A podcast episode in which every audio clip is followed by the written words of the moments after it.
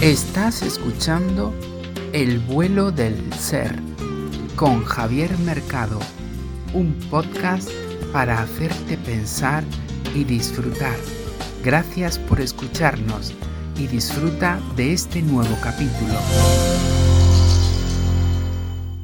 Volador, aquí estamos de nuevo ante un reto semanal. ¿Has empezado a introducir la confianza dentro de tu día a día para darle más fuerza a tu ser? Si es así, me alegro por ello. En caso contrario, ya sabes que todas estas cuestiones llevan su tiempo y lo más importante, ante un reto, es la constancia el primer escalón al que tendrás que enfrentarte si deseas conocerte realmente y por ende disfrutar de los vuelos que semanalmente te propongo. Tras nuestro repaso introductorio semanal, es buen momento de tomar posiciones, ponernos cómodos en modo off para el resto del mundo durante estos minutos y tomar pista porque vamos a despegar hacia un nuevo vuelo del ser.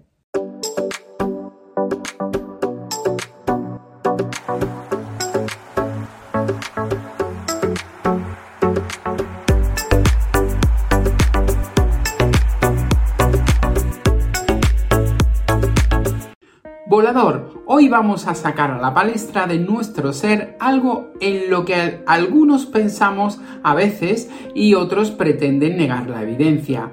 No es otra cosa que la denominada fecha de caducidad del ser. En alguna ocasión hemos hablado sobre nuestro proceso de entrada a esta experiencia llamada vida a través de nuestro nacimiento y del proceso de salida que se hace a través de nuestra muerte física, nunca del ser.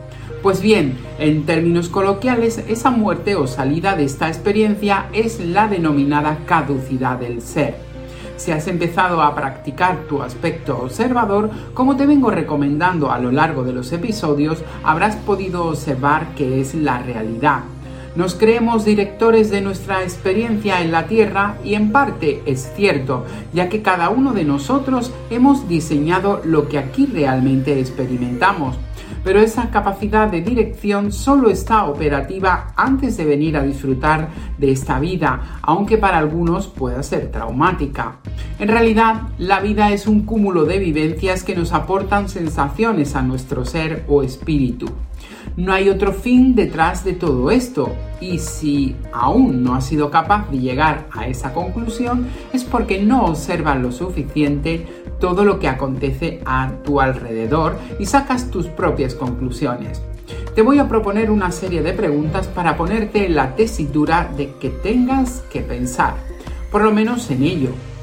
Te advierto que si desarrollas al máximo tu capacidad observadora, te será más fácil obtener la respuesta.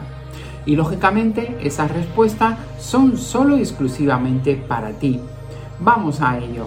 ¿Qué opinas de una muerte prematura? ¿Piensas que ese ser que se marcha prematuramente no lo ha hecho bien y por eso se va? ¿O en realidad piensas que es cuestión de buena o mala suerte?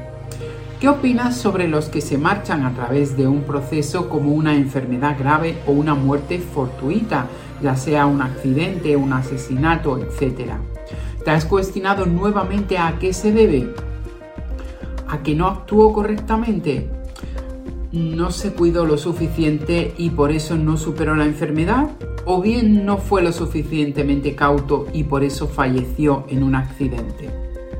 ¿Te has cuestionado esto alguna vez dentro de tu ajetreada vida?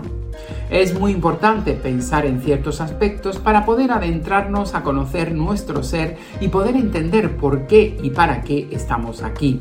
Es más, es una de las principales premisas que nos despertarán nuestra inquietud por acercarnos a la verdadera realidad de nuestro paso por aquí.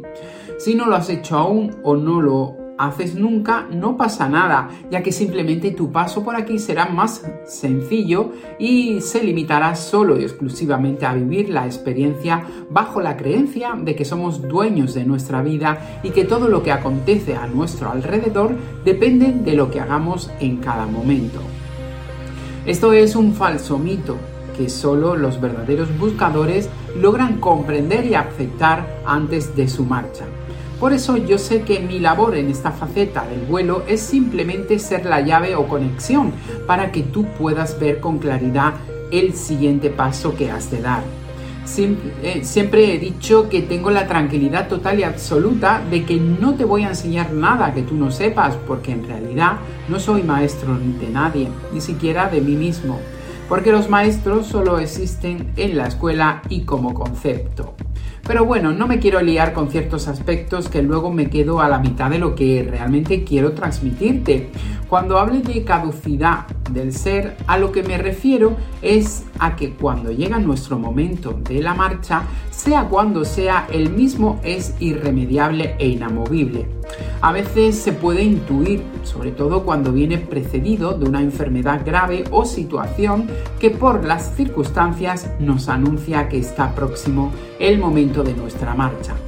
Pero es así y es muy importante que seamos conscientes de esa realidad para poder enfrentarnos a ella con la naturalidad que corresponde. Entiendo que pueda ser dolorosa, que no nos guste a priori, pero que es un deseo de cada uno de nosotros que hemos de respetar. Porque esa fecha es elegida concienzudamente por cada uno de nosotros y sobre todo la forma para aportar a nuestros hermanos en sentido general y no familiar de una serie de sensaciones y emociones que eligieron vivir y que necesariamente pasan por el hecho que produce nuestra fecha de caducidad del ser y las circunstancias en las que ocurre. Entender todo este proceso supone un paso importante para aminorar efectos duros que suponen vivir dichas experiencias, pero a quien no le supone una experiencia placentera, dejarse caer por una montaña rusa, por ejemplo, a toda velocidad, aunque suponga experimentar miles de emociones contradictorias durante el momento, miedo, angustia, placer, cosquilleo, etc. Es muy curioso porque cuanto más observamos al ser, más información nos aporta para poder comprender todo esto.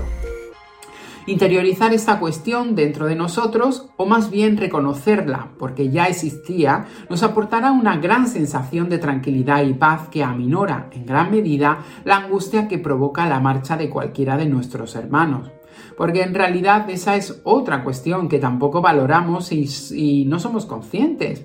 El concepto de hermandad de todos los seres humanos ha desaparecido completamente de nuestra sociedad, limitándonos a las relaciones de parentesco que establecen los cánones sociales en los que, en función de nuestro supuesto origen terrenal, tenemos hermanos, primos, nietos o sobrinos, por decir algo.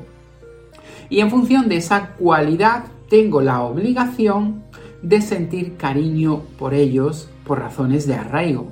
Esa cuestión será otro tema que me guardo para desarrollar en otro vuelo mejor, porque tiene mucha tela que cortar y que tampoco observamos. Ya sabes que todo va surgiendo poco a poco y aún nos queda mucho camino que recorrer. Quiero, antes de que llegue el momento de nuestro fin del vuelo de hoy, apuntar a una cuestión más sobre la caducidad del, ser que me parece igualmente importante. ¿En qué me baso para poder afirmar su existencia tal y como lo he denominado? precisamente en la observación de las marchas de cada uno de los hermanos a los que les llega su momento. La no explicación racional o lógica de la llegada de dicho momento no la baso en la mala o buena suerte como hacemos muchos, ya que te comenté claramente que la suerte no existe ni se puede buscar como muchos creen o piensan. La suerte es solo el concepto que define una situación única y exclusivamente, por tanto, descartado el factor suerte y dadas las situaciones tan dispares en las que ocurre esa caducidad del ser o muerte, ¿a qué lo achacarías tú? Lo que sí me resulta muy curioso desde que me convertí en un observador empedernido del ser es la multitud de posibilidades que nos ofrece la caducidad en cuanto a momento, forma, circunstancias, hechos, etc. El ser humano es un creador. Por cierto, otra faceta importante que debemos tratar en otro vuelo. Pero esa cualidad no es desarrollada en esta experiencia in situ llamada vida. Esa faceta, como te he indicado, la desarrollamos ampliamente antes de venir. Y si no te lo crees, piensa en todo lo que has vivido hasta ahora en tu vida.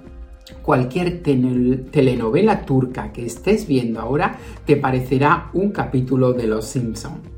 Tu vida o novela es realmente una de tus mayores creaciones y lo interesante de ella es que a través de este viaje que aquí realizamos se nos permite experimentar en todo su esplendor.